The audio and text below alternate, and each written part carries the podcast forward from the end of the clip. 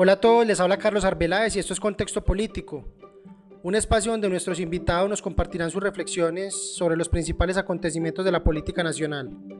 Gracias por acompañarnos. Después de 36 años de haber publicado la primera versión de Cómo conseguir el voto de los colombianos, Carlos Lemoine y Pablo Lemoine de la firma Centro Nacional de Consultoría lanzan una nueva versión del libro. La publicación que fue editada por Planeta y presentada en la Filbo 2022 ofrece algunos consejos electorales basados en experiencias de campaña y en los resultados de numerosos sondeos de opinión. En el episodio de hoy, para hablar del lanzamiento de su libro, tenemos como invitado al doctor Pablo Lemoine, ingeniero industrial con maestría y doctorado en ingeniería. Fue profesor de estrategia organizacional en la Universidad de los Andes y actualmente se desempeña como presidente del Centro Nacional de Consultoría. En 2016 empezó a dirigir el Departamento de Innovación del CNC, desde donde fundó el Laboratorio de la Democracia, un centro de pensamiento que busca entender por qué los colombianos votamos como votamos. Doctor Lemoine, bienvenido, gracias por acompañarnos. No, Carlos, muchas gracias a usted por la invitación. Eh, por interesarse en nuestro trabajo, ¿no? Y a la audiencia por escucharnos, tomarse el tiempo de escuchar lo que tengo que decir. Muchas gracias. Eh, doctor Lemoine, en su libro Cómo conseguir el voto de los colombianos, usted afirma que una campaña exitosa comprende básicamente dos dimensiones. Una primera dimensión es la construcción de una conversación y la otra es la creación de un grupo de votantes incondicionales e inflexibles. ¿Cómo lograr este propósito en las campañas electorales? Y es, lo, que nosotros vemos es que el candidato pues tiene que lograr convencer a la gente de que el camino que él tiene es el camino que va a solucionar, digamos, los problemas de los ciudadanos, ¿cierto? Entonces, lo primero que tiene que hacer es establecer ese camino. Lo que nosotros vemos es que existe, existen muchos problemas, ¿cierto? Existe una variedad de cosas y el candidato tiene un espacio muy limitado para, para expresar, digamos, su camino. Entonces, lo que resulta fundamental es que los candidatos logren como encontrar y establecer como una solución que soluciona todos los problemas, ¿sí? Como una cosa que soluciona todos los problemas. Y ahí se ve en el ego, el candidato lo representa, y eso genera una conversación, digamos, que genera ilusión en sus, en, las personas, digamos. Y ahí viene la segunda parte y es que como obviamente las, y eso genera esta conversación, este primer camino. Ahora, las, las conversaciones en las que se definen las elecciones, por supuesto, son las que ocurren entre los amigos, en las familias, en las... Entonces ahí resulta, y nosotros lo hemos estudiado mucho, como, como cuando dos ideas compiten, cuál termina siendo victoriosa, y lo que nosotros vemos es que lo que es fundamental es, son los inflexibles. ¿sí? Estas son personas que no están dispuestas a cambiar de opinión. No importa qué les digan, cómo sea. Entonces estas personas están en el debate y están debatiendo ideas y pues como ellas no pueden ser convencidas, pero convencen a otros de sus ideas, terminan siendo fundamentales en generar esta dinámica que, que nosotros vemos con las encuestas, ¿no? Que, que son estas como subidas de, de, candidatos y también los decrecimientos de otros candidatos porque los pierden, ¿no? Sí, o sea, esto sí varía, tiene una dinámica y en esa dinámica lo que nosotros vemos es que estos inflexibles son fundamentales. Entonces, es, es como ese proceso, ¿sí? Que no es trivial, que es cómo establezco un camino que es la solución a todos los problemas. Ese, esa solución la gente me la cree y la cree tanto que no está dispuesta a escuchar argumentos en contra y esos inflexibles se van a encargar de transmitir el mensaje, ¿sí? de, repostear los memes y bueno, etcétera, etcétera. Eso es lo que nosotros vemos, ¿sí? como lo que nosotros hemos establecido. Perfecto. Usted asegura además eh, que las campañas políticas han vivido tres grandes épocas, la radio, la televisión y las redes sociales. ¿Qué tan importante es hoy en día la comunicación política para ganar una campaña electoral?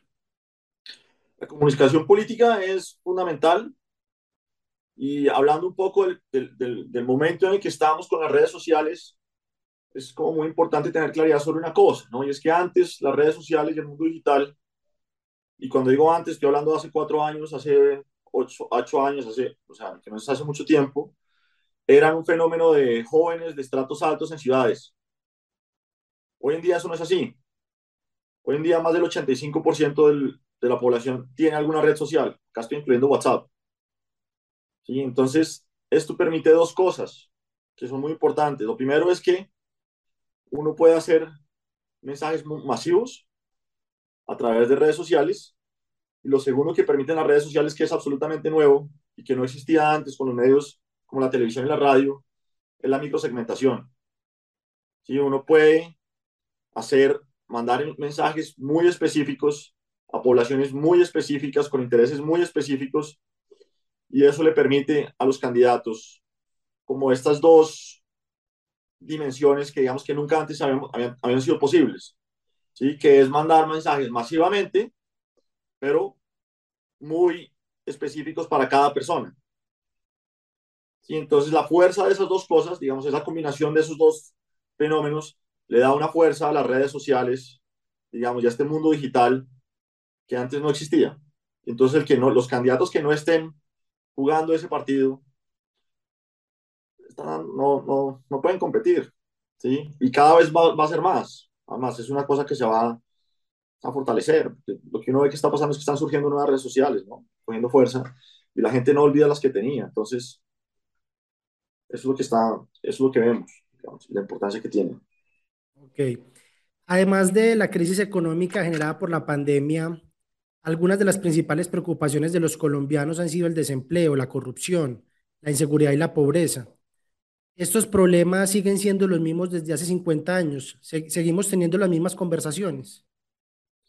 Sí, ese es un tema que nosotros vemos desde que nosotros venimos haciéndole seguimiento. Y esa es una pregunta muy común. Eh, ¿Cuál es el principal problema de Colombia? Esos tres que usted menciona siempre están, ¿no? El desempleo, la corrupción, la inseguridad y la pobreza. Y siempre han estado.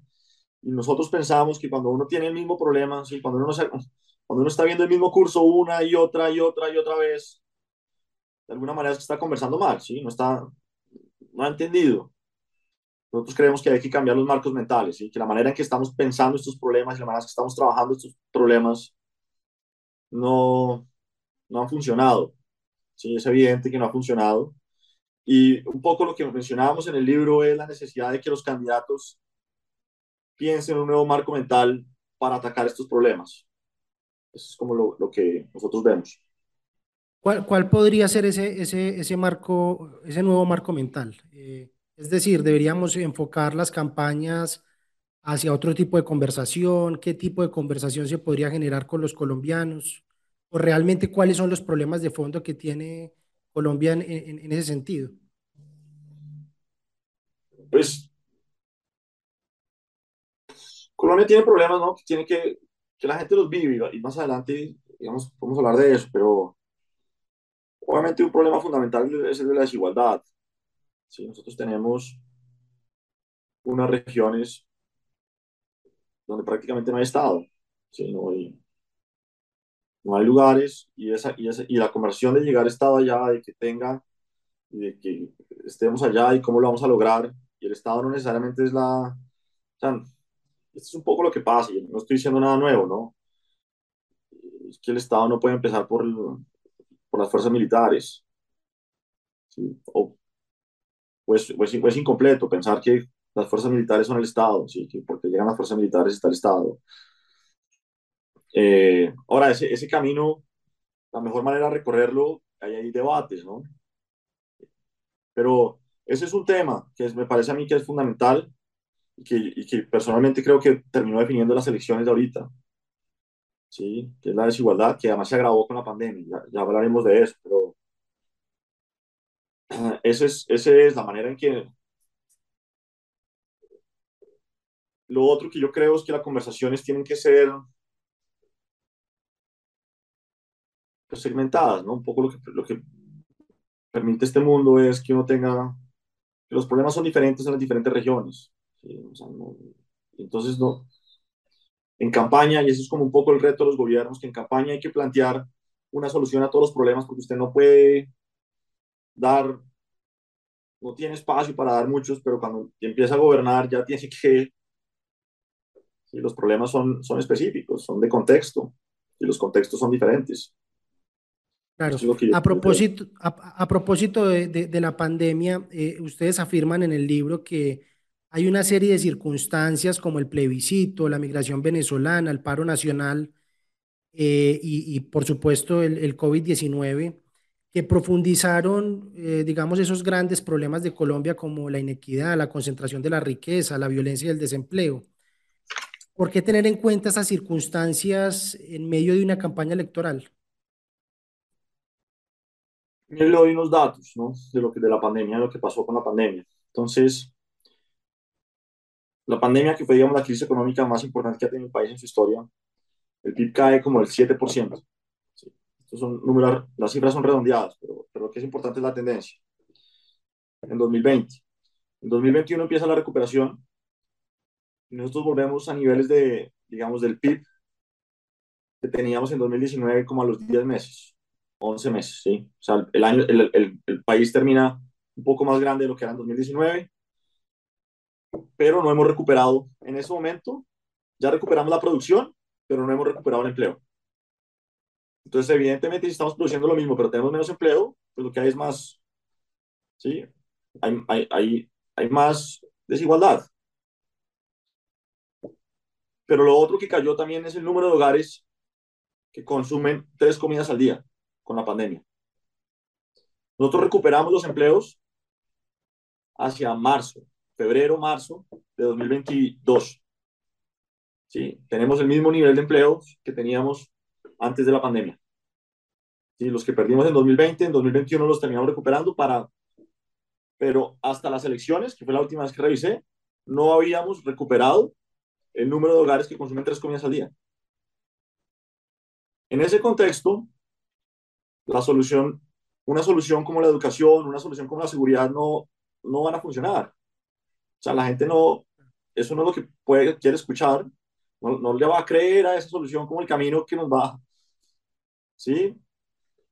Por eso, una de las explicaciones, digamos, de nuestras elecciones es que las, las dos propuestas finalistas es la de la redistribución de la riqueza, que es la de Petro, de alguna manera, la Colombia humana, que es una, y la de Rodolfo, que es la no corrupción y no, digamos, desperdicio de recursos. ¿Sí? Entonces, los contextos ese contexto que tuvimos de pandemia, donde la desigualdad se hizo más grande y por estas cifras que le digo, pues generan los, las soluciones que nosotros estamos dispuestos a, como a, los problemas que tenemos, ¿sí? Entonces los caminos que proponen los, los candidatos, pues tienen que ser acordes a los contextos. Una, una de las consecuencias de, eh, positivas de la pandemia fue el crecimiento de la apropiación digital. Eso lo, lo, hablan ustedes en el libro. ¿Cuál es el papel de la ciencia y la tecnología hoy en día en la propagación de las ideas de, de los candidatos? Pues, a ver, lo que pasó en la, en la, en la pandemia, nosotros lo llamamos el salto digital, porque la apropiación digital es un concepto profundo, porque no es solo que utilicemos Internet, ¿sí? usted usa Internet o usted usa Facebook, YouTube, usa Zoom, usa estas cosas, pero también lo que nosotros decidimos es no solo es importante usted qué herramientas usa, sino para qué las usa. Y la combinación de herramientas más razones o para qué las usa es lo que nosotros llamamos apropiación, que es diferente una persona que usa YouTube para poner videos de música que una persona que usa YouTube para generar contenido, que una persona que usa YouTube para educarse, para aprender nuevas cosas, es diferente a una persona que usa YouTube para generar ingresos, un youtuber. Y entonces, y esos son pues, niveles de apropiación diferentes en la misma herramienta. Entonces, lo que pasó con el salto digital es que los colombianos, y esto lo venimos mediendo nosotros desde hace muchos años, no solo tuvimos más conectados a Internet, eso aumentó levemente, pero aumentó, sino que además profundizamos las razones por las que utilizamos Internet. ¿Sí? Antes nosotros tenemos la cifra de que antes alrededor del 6% de la población usaba Internet para hacer transacciones frecuentemente, pasamos a 19%. Y entonces es lo que nosotros llamamos como un salto digital.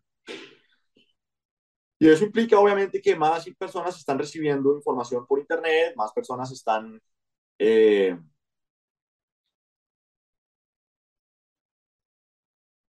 aprendiendo cosas por internet y eso pues es una ciudadanía diferente, ¿sí? Y obviamente eso genera un contexto para las campañas, ¿sí? Por, por lo que ya veníamos hablando, ¿no? Entonces, esto permite primero para las campañas hacer la microsegmentación y tener una, una población más grande, más representativa de lo que está pasando. Pero además, este mundo digital tiene una cosa y es que tiene acceso a más datos. ¿sí? Entonces las campañas además reciben más realimentación. Antes mandaban un mensaje y el tiempo que pasaba entre cuántas personas lo enviaron, cuántas personas le hicieron clic, cuántas personas movieron eso, si funcionó o no funcionó, se demoraba más tiempo. Entonces, esos datos y esa cosa permite el uso del método científico mucho más en las campañas. ¿Qué quiero decir con el uso del método científico, cierto? Permite tener una hipótesis, probarla y evaluarla a través de datos y generar una nueva hipótesis. Ese es, la, ese es el camino en que, digamos, la humanidad ha avanzado. Tiene una hipótesis, mira a ver si hace un experimento, funciona o no funciona, aprende. Entonces, estas campañas y esta apropiación digital del país permite, digamos, por un lado, pues más personas conectadas, mayores niveles de apropiación digital y además permite que las campañas utilicen con mayor velocidad el método científico, y que es aprender de los datos y de lo que está pasando. Eso es como lo, lo, que yo veo y la manera en que la ciencia, digamos, y la tecnología empiezan a ocurrir aquí. Eh, hablemos un poco de la crisis de representatividad que ustedes eh, comentan en el libro también. En las pasadas elecciones, 37 candidatos buscaron postularse por firmas, sin pasar por el aval de los partidos. ¿Es esto un reflejo de la desconfianza en las instituciones?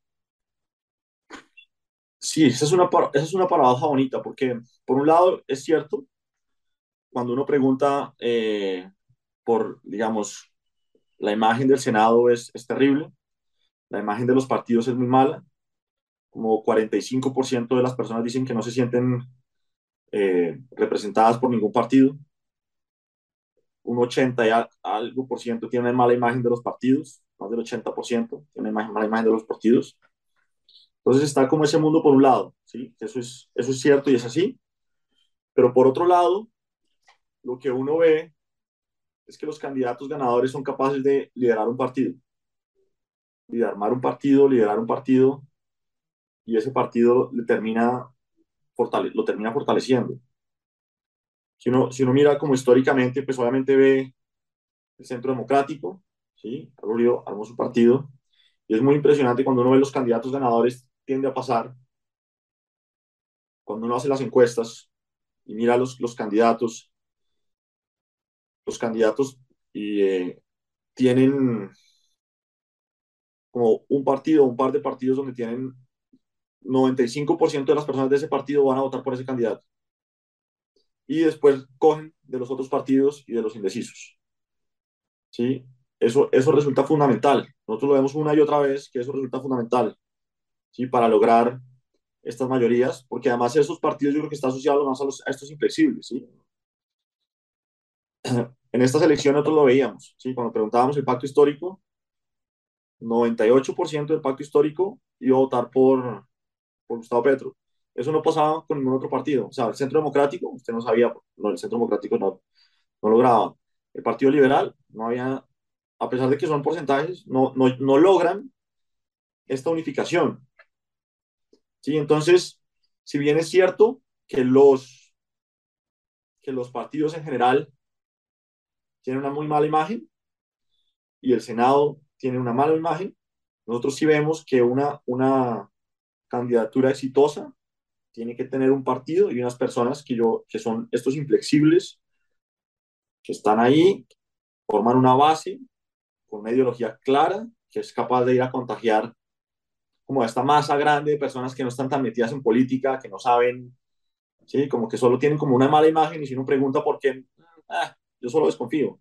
¿sí? Como que hay como un, una, una, mala imagen general, porque todo el mundo dice que es mala imagen, ¿por qué creen que tiene mala imagen? Pues porque sí, porque es un ¿sí? Pero esto es, mejor dicho, los partidos son, no, no funcionan, pero yo creo que para ser candidato, por lo menos presidencial, habría que ver, digamos, hay unas ciudades que es presidente para candidato presidencial, hay que tener un partido, hay que tener un partido que lo, que, que, sean estos inflexibles que le ayuden a convencer al resto de los colombianos. Eso, eso pienso. Un estudio del Centro Nacional de Consultoría reveló que los colombianos tienen un alto grado de autoritarismo, tanto en el electorado de derecha como de izquierda. ¿Qué implicaciones tienen estos resultados para nuestra democracia? Lo, lo primero que hay que decir es como que es autoritarismo, cómo, cómo son las características de una persona autoritaria, ¿no? Entonces, lo que nosotros decimos es que una persona autoritaria, esto está muy estudiado, son personas que tienden a ver el mundo blanco-negro, ¿sí? Como que están los buenos y están los malos, y no hay nada, como que no hay nada que hacer. Si este es malo, no hay nada que hacer. Y lo otro es que eh, tienden a creer que la manera de, de, aprender es la violencia. ¿sí? La manera, lo que uno hace con los malos es castigarlos y castigarlos a través de la violencia. ¿sí? Entonces, por supuesto, personas que ven el mundo así, que creen en eso, tienden a escoger candidatos así. Nosotros tenemos una historia de escoger eh, presidentes así. Eh, y pues lo, lo, vemos en el pasado. ¿sí? Uno ve el, el, plebiscito, nos explica nos muestra a nosotros cómo Colombia, el autoritarismo, están los buenos, están los malos, y nosotros no vamos a perdonar a los malos, y vamos a, porque los malos tienen que ser castigados. ¿Sí? Y eso, en el contexto y siendo nosotros autoritarios, se vuelve. Nosotros tenemos la medición, además, como personas más autoritarias, pues será más probable que votaran eh, que no al plebiscito. Eh, y, y, eso pues genera los contextos y los líderes que nosotros buscamos y los líderes que queremos. Ahora, una cosa que es importante también es que esto varía por región. ¿sí? Si bien Colombia está entre el, entre el 55 y el 60% de personas con nivel de autoritarismo alto, Bogotá es menos autoritaria, la costa es más autoritaria, y, y, ahí hay unas variaciones. Entonces eso define cómo nos gustan los líderes, ¿no? Entonces, pues nosotros vemos que nos gusta la mano dura, vemos que nos gusta sí, la persona que pone el puño en la mesa, eso nos gusta, y eso pues define eh, los candidatos, fortaleza los candidatos. Esto, esto explica de alguna manera por qué las ideas de centro no, no, no han prosperado y, y, y, no llegan con tanta fuerza al momento que, de que las personas depositan su voto en las urnas. Yo creo que yo no, hay algo de eso, una parte, pero yo creo que la parte fundamental de la razón por la que el centro no ha llegado es porque la definición del centro eh, lo lleva a no tener inflexibles. Esa es como la, la hipótesis que yo tengo. ¿sí? Porque la, pues un poco la definición de centro es precisamente que yo puedo ser de acá, yo puedo ser de acá, yo acepto esto, algunas cosas de este lado y algunas cosas de este lado. Y entonces ahí los hace naturalmente flexibles, ¿sí? Entonces yo puedo cambiar de opinión y estoy dispuesto a escuchar. Si uno habla, con, yo, yo dicto, como hablo de esto, en, en, con frecuencia y encuentro como uribistas, ¿sí? O sea, lo que llaman ellos, ellos lo dicen con orgullo, yo, soy, yo no soy uribista. Yo tuve una vez una, una junta directiva que estaba en una charla de esto, decía, yo no soy uribista, yo soy furibista. Y algo mismo parecido pasa a uno cuando uno oye en el otro extremo, digamos, con el petrismo, ¿no? Uno oye unas, o sea, como unas religiones que no escuchan. Eso es muy poderoso. ¿sí? Yo, eso yo no creo que es, eso no es saludable para las, para las democracias y tiene un montón de problemas pero en las dinámicas que cuando nosotros estudiamos y modelamos esto, estas dinámicas de cómo se mueven los votos, ¿qué hace? esa es una pregunta fundamental, ¿no? Si uno empieza, ¿por qué la gente cambia de opinión? ¿Sí? O sea, uno mira las elecciones, cómo van cambiando las, las votaciones y qué hace que se muevan las cosas. Eso cómo ocurre, eso es un, si uno lo, es un problema, es, es un tema interesantísimo que a mí me apasiona, pero es misteriosísimo. Sí, te logra, es esa persona que antes votaba por Fajardo, ahora ya vota, se movió, y uno lo ve pasar elección tras elección tras elección. ¿sí? Lo vimos en, en, las, en, las, de, no en las que acaban de pasar, sino las de hace cuatro años, ¿cierto? Que Fajardo iba ganando en diciembre y terminamos a los extremos. De alguna manera volvió a pasar ahorita, ¿sí? Ahí Federico Gutiérrez y Rodolfo hicieron la pelea, pero nos fuimos a Petro, bueno, y otra cosa bien diferente, y los que representaban el centro, la Centro Esperanza, terminó desvaneciéndose, y esto obviamente esto no solo pasa en Colombia, acabo de, pasó en Chile, ¿sí? con Boric y Cast, pasó en Perú, ahorita en Brasil, vamos a unas elecciones, también son los, los extremos, ¿no? O sea, se va, es como una partición por estos inflexibles. Eso es como lo que nosotros hemos, hemos observado. Entonces... Eh, doctor Lemoine, ya, ya para finalizar, los jóvenes representan el 18% del censo electoral y de alguna manera pueden definir la victoria o derrota de un candidato en las urnas. ¿Cómo demostrar respeto y empatía por las causas de este grupo poblacional? Lo primero es escucharlos. O sea, lo primero y obvio es que es escucharlos y que se sientan escuchados, porque yo que